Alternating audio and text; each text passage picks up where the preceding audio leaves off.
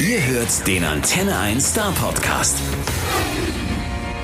Hi, Christopher. It's a pleasure to have you here. Hope Thank you're you. fine. Yeah, I'm good. Thank you for having me. The first question we always ask Yeah. is characterize yourself, please, in three words. And I mean three words, not four and not two. Three words. Okay. I am uh, positive, songwriter, and um, I'm happy. Positive and happy is sort of in the same category, but uh, That, that doesn't matter. We hope you stay happy. yeah, we'll try. We'll try doing this interview. we are doing our very best.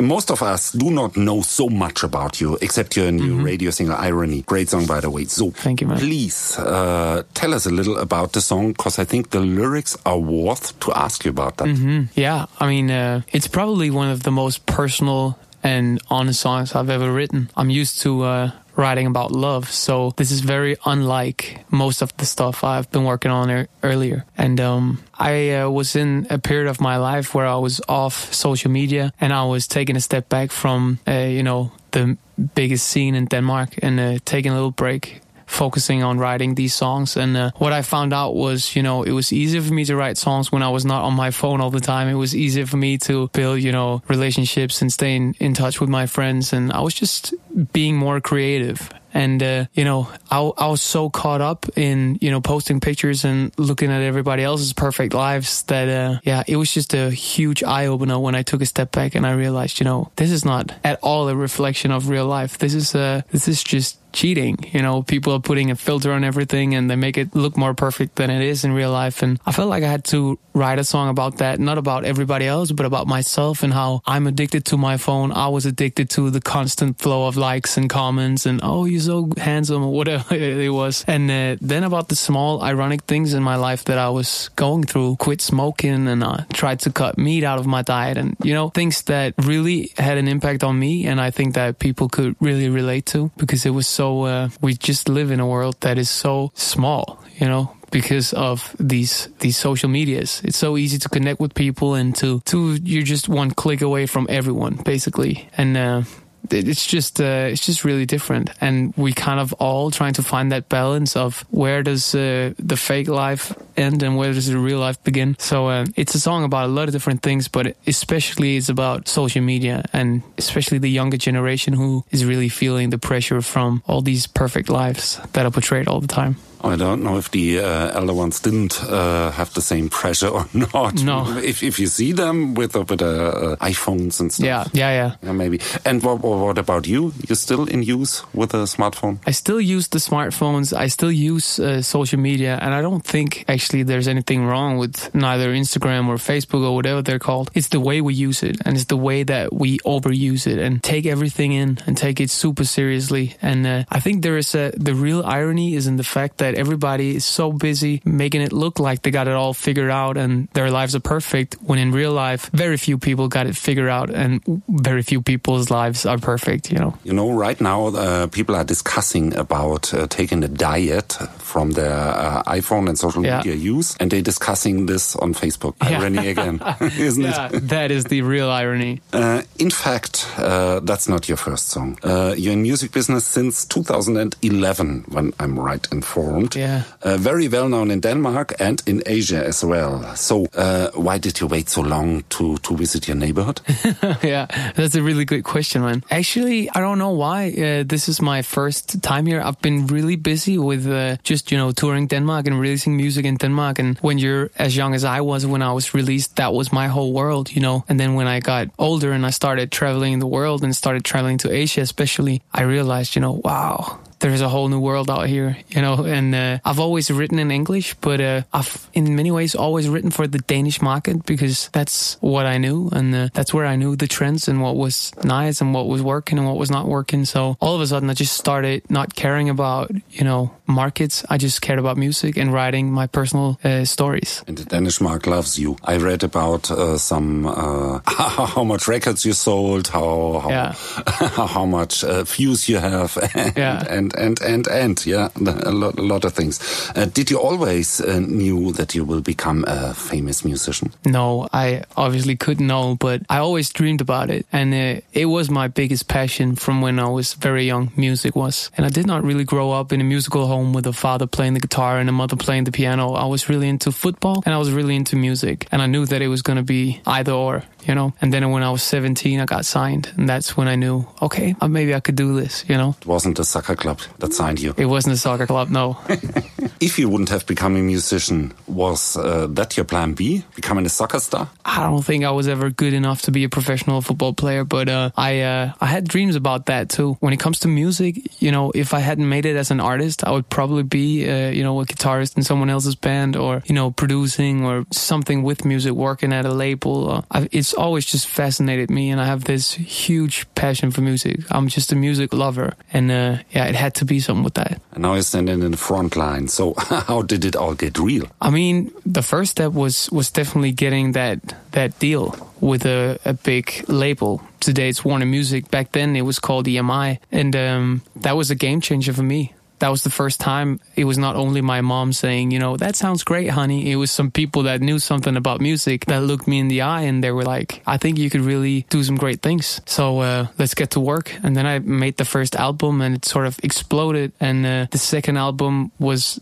doing even better. And then, you know, sitting sitting here now and looking back at it, it's crazy how fast time flew by. That's like I was 17 and I'm turning 27 in a couple of weeks, so that's 10 years ago, yeah. which is three albums later. Completely crazy. Yeah. Everyone, every single one better than the one before. Yeah, that's what I feel like. and you're streaming millionaire, by the way. I looked 750 million streams. yeah. What the fuck? Uh, social media, huh? yeah, uh, crazy. Is that nowadays more important than selling physical? What do you think? I don't know, man. I think streaming is super, super important. And especially if you want to reach a younger audience, they're all on streaming. They're all on YouTube. They're all on the digital platforms. Where if you have an older crowd and an older audience, I think physical sales are still, you know, as radio are, still really important. It's still important for the young musicians as well, but uh, it's not either or anymore. It's not like if you're not being played on radio, you're fucked. You can be like have zero uh, plays on uh, radio and still be a huge star. There's many examples of that in Denmark where people are just big based on Spotify. And maybe because of Spotify, they join mm -hmm. your concerts. Yeah. And then they are selling your records. Yeah, exactly. Okay, that's how it works. We hope so. Is that why you always produce such great videos to your songs? Because all the videos I've seen are telling complete stories. Yeah. Very artificial, very nice to look to. Yeah. I mean, uh, I always think about the music videos when I'm in the studio and writing the songs. And I think, you know, uh, you know, making the music videos is such a huge part of the creative output, you know, and it's just something that I really love. I think uh, there's like maybe a small actor hidden in me, but I just love that ex- aspect of, you know, working the, what you see and what you hear and put that together. And so visually and sonically it goes together well. I think that is an, uh, that's an art form in itself. So, so, so it's one complete art form. Yeah, exactly. Not divided anymore. No. Uh, what is one, the one you uh, did and you liked the most till now? What video? Yeah. Oh, that's a good question. I mean, uh, because they are so so different. Look at the new one where you're They're really writing a lot of stuff, yeah, or, or, the one where you're dancing with all the different girls. yeah, yeah, yeah. They all got something different. I mean, there is one called "I Won't Let You Down," which was actually the cheapest video of all time. That was just the recordings from my phone and recordings that someone else did of like a full summer tour. And every time I watch that video, I'm like, oh damn, I can't wait to go back on touring. You know, that just awakens so many great memories. Um, yeah, I really love that. I did a, a video for a song called Copenhagen Girls as well. And uh, re- we recorded the video in most of it in New York and the other half in Copenhagen. That was that was a lot of fun too. We uh, make a decision by our own and let you know. Yeah. but uh, you will uh, play a lot of concert in the upcoming year. Yeah. Uh, again, and and I've I've seen it on your website, but I haven't heard anything about Germany. Will will we have a chance to, to see you live Oh, next year or man. not? Or is there nothing planned? Or is this big surprise coming up to us? Or There's hope. There's, what are you doing? Yeah, there's hopefully Going back to China. Yeah, that, I'll, I'll probably go to Asia as well. I'll hopefully go to Germany as well. I know that the, we are planning some things. I'm talking to my manager about it, and uh, I'm sure we're gonna figure something out. There'll be uh, a couple of shows in Germany this summer. One in Stuttgart, promise. I can't, I can't promise, but I, I'll do my best. I promise I'll do my best. Okay, okay, that's good. I know nobody's able to see uh, and, and to look to the future, but if you were able to, what would you do your career in the upcoming year? What will happen?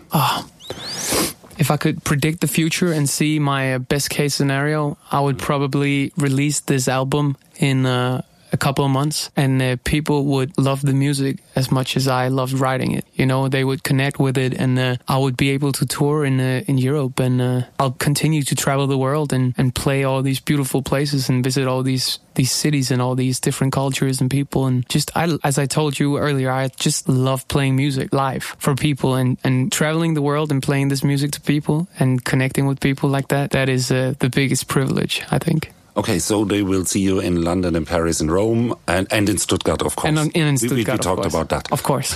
Good. Do you still have uh, any idols by yourself? Yeah, I do. Yeah? There's a lot Really? of people I look up to. Um, I mean, I grew up with John Mayer. Still, lo- still love him and his music. I love, uh, you know, Bruno Mars, Ed Sheeran, Justin Timberlake, Michael Jackson. There's so many. You know, I think what they all have in common is they're like perfectionists when it comes to their craft, and they're just so good musically that you just there's. I mean, there's no doubt they're like the best songwriters and singers and guitarists of their generation. And that's a thing you expect from, from you as well. To I mean, a, a little perfectionist. Yeah, a little per- perfectionist and always, you know, strive to be the, the best version of you, whatever that is. You know, always strive to be uh, as good as as possible. Uh, how did you do, you do you get the inspiration to your songs? Some people are, are, are waiting for some inspiration under don't know the shower, and so, so some sitting down at nine a.m. Uh, writing desk and and doing something. How do you get the inspiration? I'm not really the writing desk kind of guy. It's really random how it hits me. I often feel like when I'm in my car and I'm driving, um, melody starts popping in my head. Uh, maybe that's one of the only times on a day where I'm not, you know, looking into my phone or talking to someone or being distracted. I'm just in my car, it's just me in the road. And, you know, that's when your mind will get to just drift away and uh, ideas will, will come automatically. Uh, I've had the shower, the shower ideas a couple of times too. But uh, yeah, it's really different. I don't really search for it that much. Sometimes you're in a session and need to come up with something, but the best ideas happens, you know, out of blue, I think. Yeah, you're complete, open-minded, and Exactly. free, Exactly. With, without any social media. Yes, Irony, no. that is the irony. Um, we want to know a little bit about your musical socialization. So uh, the question is, what was the first song you ever bought for yourself with your own money? With my own money. That's crazy. No present, nothing you got from some friends. The one you bought it. The one I bought. I think um, I remember having an iTunes account and I bought um, a song called "I'm Yours" by Jason Mraz, and uh, I bought it because I wanted to to play it on the guitar, and that was the first song I I learned on the guitar, and uh, yeah, that song is, is still with me to this day. You know, Well given money.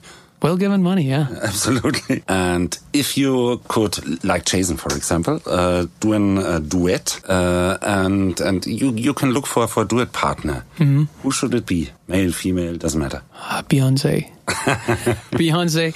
I would love to do a duet with Bruno Mars. Because of her voice or because of Beyonce? both, a little bit of both, I guess. And um, a mind game question. We ask this question to every artist. Okay. yeah? If you had a chance to talk to anyone, doesn't matter alive, dead, fictional, non-fictional, Mm-hmm. uh, who would it be and what would you talk about? That's a good question. I definitely choose a real life character. I probably, I'd love to talk to Michael Jackson. I'd love to see what was going on in that man's head. And I'd love to ask him a couple of questions about what he did, if it's true, you know, how he felt at certain points and what was the biggest moments and the biggest, you know, regrets and downfalls and stuff. It would just be to a person like me who's doing pop music, he was just, he was the king, you know, and uh, he created such a, so, I mean, so many genres and yeah, he was an inspiration not to only me, but uh, hundreds of people. You know, thousands of people, Uh, thousands of other millions musicians. of people. Yeah. So if, if if you had the opportunity, come back and tell us about it. Thank you. I will. So next time when we want to see you is with your album. Yeah. And a concert in Stuttgart, running gag. Uh-huh. Definitely. Yeah, yeah. Okay, we see. Thanks for your visit as far. See you next time. Thank you so much. Thank you for having me. Der Star Podcast bei Antenne 1.